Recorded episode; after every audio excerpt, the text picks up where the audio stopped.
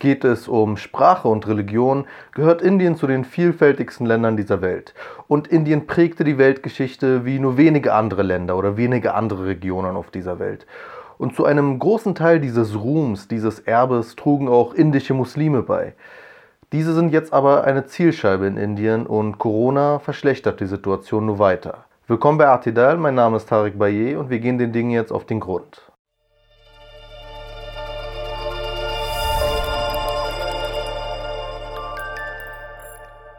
In Indien leben rund 200 Millionen Muslime. Das sind 14 Prozent der 1,3 Milliarden Einwohner Indiens.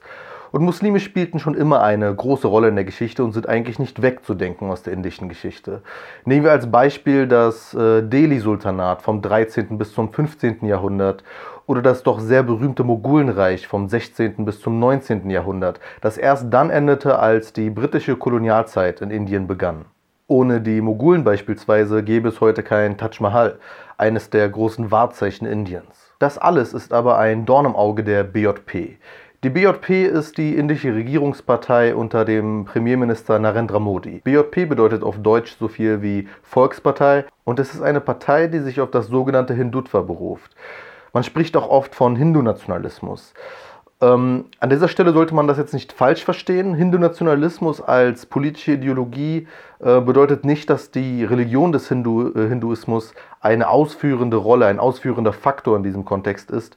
Viel eher verstehen Hindu-Nationalisten ihre Ideologie als ein äh, vages Zusammenspiel aus Rasse, Religion, äh, Sprache, Kultur. Es ist nicht unbedingt nur die Religion. Aber zusammenfassend kann man sagen, Hindu-Nationalismus möchte so viel wie ein Indien von Hindus für Hindus, in Klammern eben ohne die anderen. Die Hauptfeinde dieses Hindu-Nationalismus in dieser Ideologie sind Muslime, Christen und Kommunisten. Und der Hindu-Nationalismus spielt derzeit in Indien eine sehr herausragende Rolle. Er brachte Bewegungen hervor, wie eben die Regierungspartei BJP, aber auch äh, die Miliz RSS. Dazu kommen wir aber gleich. Warum ist es überhaupt wichtig, jetzt darüber zu sprechen? Nicht nur, weil Modi und seine Bewegung und seine Regierung in den letzten Jahren sehr viel dazu beigetragen haben, dass Minderheiten, insbesondere Muslime, immer mehr aus der Gesellschaft zurückgedrängt werden, sondern auch, weil jetzt explizit während dieser Corona-Krise von Ideologen die Situation genutzt wird, um Hass zu verbreiten. Aber gehen wir erstmal den Hintergründen auf den Grund. Als Modi 2014 seine erste Amtszeit als Premierminister Indiens antrat, waren die Sorgen schon groß. Denn Modi hat eine Vergangenheit, eine bestimmte Geschichte. 2002 kam es in dem indischen Bundesstaat Gujarat zu Ausschreitungen. Es kam zu Verfolgungen von Muslimen, 2000 Menschen starben, unter ihnen auch einige Hindus. Das Problematische daran ist, Modi war zu diesem Zeitpunkt Ministerpräsident dieses Bundesstaats und seine Reaktion war Schweigen. Und damit ist nicht gemeint, dass er sich nicht zu Genüge äußerte, sondern dass er sich schlichtweg gar nicht äußerte. Viele seiner Kritiker interpretieren sein Schweigen deshalb auch als Wohlwollen. Und die Sorgen, was sich nun entwickeln würde, wenn Modi auch noch Premierminister ganz Indiens ist, waren nicht ganz unberechtigt. Seitdem er an der Macht ist, kam es immer häufiger und immer öfter, auch in kürzeren Intervallen, zu Verfolgungen von Muslimen oder anderen Minderheiten. Überhaupt sind mittlerweile wichtige Schlüsselpositionen im indischen Staat von Hardlinern, von Hindu-Nationalisten besetzt. Menschenrechtsorganisationen warnen deshalb auch, dass der Säkularismus, der in der indischen Verfassung eigentlich verankert ist, zurzeit wirkt, als wäre er außer Kraft gesetzt. In Indien herrscht zurzeit eine Art Stimmung der Grenzverschiebung. Populismus ist Normalität geworden, weil Modi es weiß, Populismus einzusetzen. Er weiß seine eigene Geschichte geschickt zu vermarkten. Modi stammt aus ärmlichen, aus einfachen Verhältnissen. Und so versucht er auch stets, die arme, die ärmliche Bevölkerung Indiens anzusprechen und sie eben einzubinden. Er ist darin nicht ganz unerfolgreich und er liefert auch. So hat er beispielsweise 100 Millionen Indern erstmalig Zugang zu Toiletten beschafft. Aber der Haken am Populismus ist, dass er Fakten oft unterzuordnen weiß. Modi hat nicht überall geliefert. So hat er beispielsweise in Sachen Jugendarbeitslosigkeit die Situation nicht verbessert. Ganz im Gegenteil, seitdem Modi an der Macht ist, ist die Jugendarbeitslosigkeit nur weiter gestiegen. Trotzdem wurde er 2019 wiedergewählt weil er wusste, wie man es macht. Sein Motto nach wie vor India First. Und das gefällt den Leuten. Es ist deshalb nicht ganz Zufall, dass viele Menschen in Indien, beispielsweise bei äh, Wahlkampfveranstaltungen der BJP oder bei Demonstrationen für die Regierung, Modi-Masken tragen mit seinem Gesicht drauf. Nach seiner Wiederwahl 2019 gehörten zu den ersten Gratulanten Leute wie Donald Trump, Xi Jinping oder Benjamin Netanyahu. Und in diesem Schatten der Zustimmung erlaubt sich Modi einige Vorstöße. Nehmen wir als Beispiel Assam. Der indische Bundesstaat hat mit 34% muslimischem Bevölkerungsanteil den größten muslimischen Bevölkerungsanteil in Indien. Und das stört die BJP. Einige der Muslime in Assam stammen aus Bangladesch. Sie haben aber die indische Staatsbürgerschaft. Das reicht der BJP nicht, um Inder zu sein. Kurzerhand versuchten sie, zwei Millionen Muslime, zwei Millionen indische Muslime vom Wahlrecht abzuhalten und ihnen sogar die Staatsbürgerschaft zu entziehen. Und es ist auch nicht als Zufall zu verstehen, dass die indische Regierung im Zuge ihres Wahlkampfes im August 2019 den Kaschmir-Konflikt wieder aufflammen ließ, als sie den Artikel 370 der indischen Verfassung aufgehoben hat, wonach der Bundesstaat Jammu und Kaschmir eine Art Selbstverwaltung, eine Art Autonomie hat. Kaschmir ist ein umstrittenes Gebiet. Indien und Pakistan beanspruchen das Gebiet im Ganzen und es gab schon einige Konflikte darum. Das ist ein anderes Thema. Was wichtig ist, ist aber, dass Kaschmir international anerkannt aufgeteilt wurde, wobei Indien eben im August 2019 einseitig eine, Zitat, Umorganisierung plante. Und was mit dieser Umorganisierung gemeint war, sahen wir relativ schnell. Nicht nur, dass die Telekommunikation gekappt wurde, überhaupt Kaschmir komplett von der Außenwelt abgeschnitten wurde seitens Indien. Es kam zu Toten, es kam zu Festgenommenen, es kam zu Verletzten, weil die Proteste der Bevölkerung gegen dieses Abschirmen, gegen diese Blockade, gegen diese komplette Unterdrückung von Indiens Sicherheitsbehörden blutig niedergeschlagen wurden. Seit 1989 sind laut der Jammu und Kashmir Coalition for Civil Society über 70.000 Menschen getötet worden in Kaschmir. Die allermeisten von ihnen von indischen Sicherheitsbehörden und der indischen Armee. Egal ob Wahlkampf, Regierung oder Corona-Krise. Modi und seine BJP wissen das Feindbild Muslim geschickt zu nutzen. Die RSS ist eine hindu-nationalistische Extremistenorganisation. Sie verfügt über 25.000 Mitglieder zurzeit und auch Modi war einst Mitglied bei ihnen und laut eigenen Angaben pflegt er weiterhin einen guten Bezug zu ihnen. 1948 wurde die RSS kurzzeitig verboten, weil eines der Mitglieder der RSS, Mahatma Gandhi, ja, den einen Mahatma Gandhi ermordet hat. Mahatma Gandhi war bemüht, Indien zu vereinen. Die RSS möchte aber laut eigenen Angaben die Verständnispolitik gegenüber Muslimen beenden. Modi macht diese Forderung zur Politik. Im Dezember 2019 verabschiedete das indische Parlament ein neues Einwanderungsgesetz. Und das hat es in sich, weshalb es auch zu zahlreichen Protestaktionen innerhalb der Bevölkerung kam. Das neue Einwanderungsgesetz sieht vor, dass Menschen aus Nachbarstaaten, überhaupt aus der Umgebung, leichter in Indien Asyl anerkannt bekommen und auch die Staatsbürgerschaft leichter erhalten. Der Haken an dem Einwanderungsgesetz ist, es schließt Muslime aus. Das heißt, Hindus, Buddhisten, selbst Christen dürften nach Indien flüchten, dürften in Indien aufgenommen werden, Muslime aber nicht. Warum das insbesondere auch für Indien brisant ist, liegt vor allem daran, dass auch Rohingya, die in Myanmar verfolgt werden, oder Uiguren, äh, die in China verfolgt werden, in unmittelbarer Umgebung sind. Indien schob beispielsweise bereits Rohingya zurück nach Myanmar ab.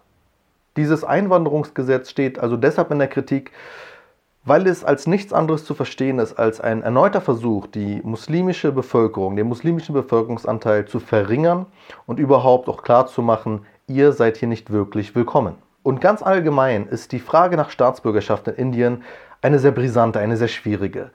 Viele der Inder, die in ärmlicheren Verhältnissen leben, verfügen nicht über alle Dokumente, um nachzuweisen, welche indische Abstammung sie haben oder, oder ob sie überhaupt die Staatsbürgerschaft Indiens besitzen. In den letzten Monaten fielen indische Behörden immer öfter damit auf, dass sie eben gezielt muslimischen Einwohnern Indiens die Staatsbürgerschaft aberkannten, weil sie diesen vorwarfen, sie nicht beweisen zu können. An den Protestaktionen gegen dieses neue Einwanderungsgesetz nahmen Hunderttausende Menschen teil und nicht nur Muslime, auch viele Sikhs oder Hindus selbst. Bei der Niederschlagung dieser Proteste kam es im Jahr 2020 bis zum April zu 50 Toten, 200 Verletzten und 2000 Festgenommenen. Modi, in alter Manier, ignoriert diese Proteste größtenteils. Stattdessen lässt er sich mit Donald Trump bei dessen Besuch in Indien in einem Stadion mit 100.000 Anhängern feiern wie ein Popstar. Trump nannte Modi im Übrigen Vater Indiens. Das ist deshalb problematisch und besonders blöd, weil dieser Titel bereits gehalten wird von einem Inder, nämlich Mahatma Gandhi. Und ja, es ist der Mahatma Gandhi, der von einem Mitglied der RSS ermordet wurde, der RSS, zu der auch Modi gehörte. Während wir in Deutschland beispielsweise erleben, dass Populisten ein bisschen in ihrer Irrelevanz verloren gehen, wie beispielsweise die AfD, ist es in Indien derzeit ein kleines bisschen anders. Denn dort sind die Populisten an der Macht und Populismus ist derzeit nicht wirklich verpönt. Die Corona-Krise wird deshalb von einigen Hindu-Nationalisten gezielt genutzt, um Stimmung gegen Muslime zu machen. Es wird zwar Bezug zu einem bestimmten Ereignis hergestellt, zu dem kommen wir noch, aber wir sollten uns nicht davon täuschen lassen, woher diese Stimmung kommt. Wir können es anhand der Evolution eines bestimmten Hashtags sehen. Es gab in den letzten Jahren sehr häufig die Verwendung von Hashtags wie beispielsweise Love Jihad, also Liebesjihad. Was damit vorgeworfen wurde, wo, war, dass ähm, indische Muslime gezielt durch Liebesbeziehungen mit ähm, Hindus versuchen würden, äh, diese Leute eben zu Muslim zu machen. Diese Vorwürfe haben sich sehr penetrant verbreitet und gehörten zu den meistverwendeten Hashtags im indischsprachigen Internet. Aus diesem Hashtag wurde jetzt während Corona einfach ein anderer Hashtag, ein anderer Dschihad. Aus Love Jihad wurde beispielsweise jetzt eben Corona Dschihad. Hindu-Nationalisten berufen sich in ihrem Vorstoß gegenüber den Muslimen derzeit auf einen Vorfall einer muslimischen Gruppierung namens Tablighi Jamaat. Diese Gruppierung hat sich trotz des, des Verbotes des Zusammenkommens äh, zu einer Messe versammelt. Und bei dieser Messe bzw. im Nachhinein haben indische Behörden mindestens 20 bis 30 Corona-Ansteckungen auf diese Messe zurückführen können. Seitdem wird geradezu behauptet, dass Corona nur aufgrund dieses Zusammenkommens sich in Indien verbreitet hätte. Es wird sehr viel dazu erfunden. So werden beispielsweise Videos und Fotos geteilt, die Anhänger dieser Gruppierung zeigen sollen, wie sie auf Polizisten spucken oder sich äh, mit Polizisten schlagen oder der Festnahme widersetzen etc.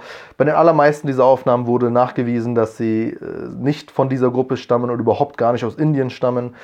Es spielt aber keine Rolle natürlich in der Hetze, weil sich Dinge einfach gezielt verbreiten lassen. Der Hashtag Corona-Jihad wurde bislang über eine Million Mal verwendet und das fast ausschließlich im Zusammenhang mit antimuslimischen Ressentiments. Das Motto dahinter ist, Corona ist von Muslimen gegen Hindus, von Muslimen gegen Indien, äh, es soll uns schaden durch sie und so weiter und so fort. Dabei hatte der Dachverband der muslimischen Rechtsgelehrten in Indien, dessen Urteil im Übrigen rechtsbindend ist für die Muslime in Indien, ähm, längst bekannt gegeben, dass es eben auch aus muslimischer Perspektive nicht zu Versammlungen kommen dürfe und auch klar gemacht, dass Verstöße klar zu verurteilen sind und dass man sich als Muslim eben auch distanziert von diesen Verstößen und denjenigen, die diese Verstöße machen, weil das nicht im Sinne der Muslime und nicht im Sinne der Menschheit sei. Wir müssen an dieser Stelle aber wieder betonen, es ist ein Alibi-Argument zu behaupten, diese Gruppierung hat das gemacht und deshalb verbreitet sich der Virus stärker in Indien. Denn es kam zeitgleich, auch nach den Einschränkungen, nach den Verboten, zu Messen von Hindus, zu Messen von anderen Religionsgemeinschaften. Selbst ein Minister der BJP rief Leute nach den Verboten zu einer Zeremonie für den Hindu-Gott Rama. Die BJP kritisierte das aber nicht großartig. Wir sehen also, es ist ein selektiver Blick auf Indien. Wir sehen, es ist gezielte Hetze. Und diese Hetze trägt Früchte. Aufgrund des Hasses kam es schon zu Selbstmord. Ganz zu schweigen von den Übergriffen gegen Muslime. Es wird immer deutlicher, dass die Regierung Modi nicht gewillt ist, diese Spannungen zu beenden oder sie gar billigt. Und diese restriktive Politik, diese Ignoranz setzt das vielfältige Erbe Indiens aufs Spiel. Indien hat sich in den letzten Jahren zu einem sehr wichtigen Partner Deutschlands, zu einem sehr wichtigen Partner der EU entwickelt. Das indische Volk hat es derzeit nicht einfach, seine Bedenken und seine Meinung zu äußern. Proteste sind in Indien derzeit nicht gern gesehen. Überhaupt erlaubt die Corona-Krise ja schlichtweg auch einige Formen des Protestierens nicht. Es ist für die Menschen derzeit nicht einfach, ihre Stimme zu erheben und vorzugehen gegen diese Verbreitung von Hass und Hetze. Umso mehr stehen die Länder, die Indien derzeit als Partner haben, in der Pflicht, diese Aufgabe zu erfüllen, auf politischer Ebene deutlich zu machen, dass man diese Entwicklungen beobachtet und diese Entwicklungen auch ansprechen wird. Die sicherheitspolitischen Interessen der EU sollten nicht darüber hinwegtäuschen, dass die größte Demokratie der Welt, Indien, sich derzeit in eine Richtung entwickelt, in der der Ruhm Indiens, nämlich diese Vielfalt, dieses große Erbe verloren gehen. Und wenn die ideologischen Ziele des Hindu-Nationalismus, sprich explizit das Ende von Verständigung mit Muslimen und ein rein hindu-nationalistisches Gebilde Indiens wirklich erreicht sind, dann haben wir es mit einem Extremistenstaat zu tun, der ohnehin nicht mehr Partner sein darf. Wenn euch Medienarbeit wie diese gefällt, dann könnt ihr uns unterstützen. Einen Link dazu findet ihr in der Beschreibung. Abonniert den YouTube-Kanal, liked das Video und hinterlasst uns doch in den Kommentaren, was sind die schönen Dinge, die großartigen Dinge, die ihr mit Indien verbindet. Lasst uns ein Zeichen setzen gegen diese restriktive Politik. Lasst uns deutlich machen, dass Indien auch mehr zu bieten hat. Eben auch vieles, was durch Muslime mitgeprägt ist und nicht aufs Spiel gesetzt werden sollte. Folgt uns auf Spotify, auf Apple Podcasts, überall, wo ihr uns findet, auf Instagram, auf Facebook und freut euch auf die nächsten Videos.